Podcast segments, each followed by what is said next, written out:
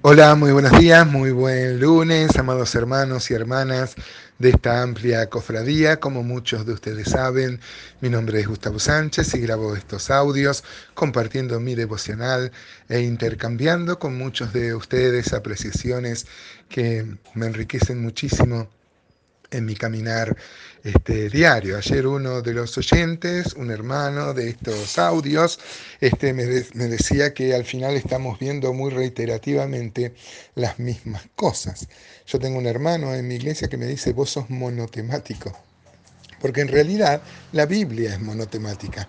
Siempre usamos cualquier pasaje o todo apunta en la Biblia a que amemos más al Señor, comprendamos su propósito y nos humillemos ante su poder y soberanía. Siempre es así, toda la Biblia habla de Cristo. Así que sí, es verdad, somos redundantes y somos este, monotemáticos porque la Biblia así lo es. Vamos a terminar el capítulo 12 de este, Job. Eh, vemos acá un discurso muy noble, muy humano, eh, acerca de la sabiduría, el poder y la soberanía de Dios al ordenar todos los asuntos de los hijos de los hombres conforme a su propósito, al consejo de su voluntad. Habíamos terminado ayer que Job comparaba a la creación justamente como una muestra de la soberanía de Dios. Todo fue hecho por Dios y todo se sustenta y Dios tiene un propósito sobre esto y en eso nos maravillábamos y seguramente a eso hace alusión mi amado hermano que este, eh, somos monotemáticos, porque todo el libro de Job en realidad este, prueba que Dios tenía un propósito en la vida de Nadie puede este, desmentir, desmentir esto. ¿no? Este, acá Job va a decir que los hombres sabios y buenos que, que muchas veces difieren, o podremos aplicarlo así. Eh, hay hombres que saben de la palabra, saben mucho de la palabra, y a veces discutimos por vanidades.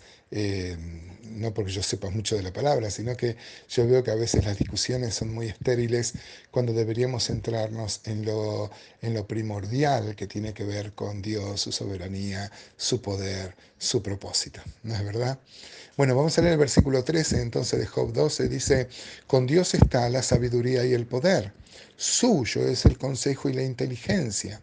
Si él derriba, no hay quien edifique. Encerrará al hombre y no habrá quien le abra. Si él detiene las aguas, todo se seca. Si las envía, destruyen la tierra, probablemente aludiendo al diluvio, o proféticamente, o porque ya tenía acceso a fuentes que hablaban sobre el diluvio.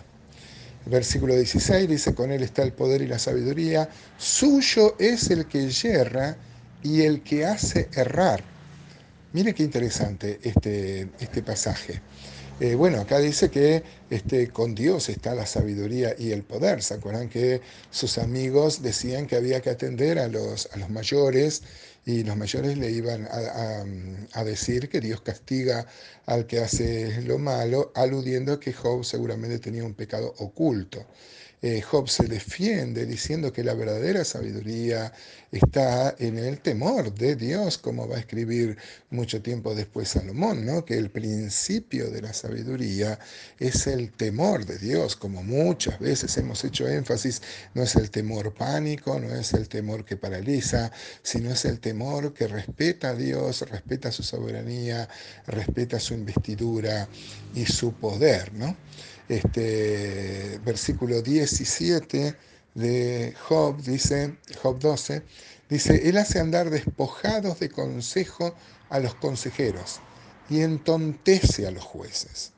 Él rompe las cadenas de los tiranos y les ata una soga a sus lomos. Él lleva despojados a los príncipes y trastorna a los poderosos, priva del que hablan a los que dicen verdad y quita a los ancianos el consejo. Mire qué, interesante, otra vez Job pone por encima de todas las situaciones, de la historia humana, de los acontecimientos, del devenir de la historia humana, eh, Dios sentado en un trono. ¿no? Dice que Él rompe las cadenas de los tiranos y les ata una soga a sus lomos, aludiendo como pasaba muchas veces y como Job seguramente habrá sido testigos de cómo un imperio, alguien dominaba a otro, ¿no? Y tomaba a sus, a a sus reyes y les ata una soga, una soga a sus lomos. Eh, no, esta no es la soga que, que, es como un cinto que este, armaba la compostura de un vestido, sino este, que los ata para ser esclavos, ¿no? Eh, hay muchas revoluciones en el mundo, eh, pero dice la Biblia que Dios saca y pone reyes. Dios está por encima de todas las cosas. ¿no? Eh, seguramente no es la mejor traducción cuando dice que él hace andar despojado de consejo a los consejeros.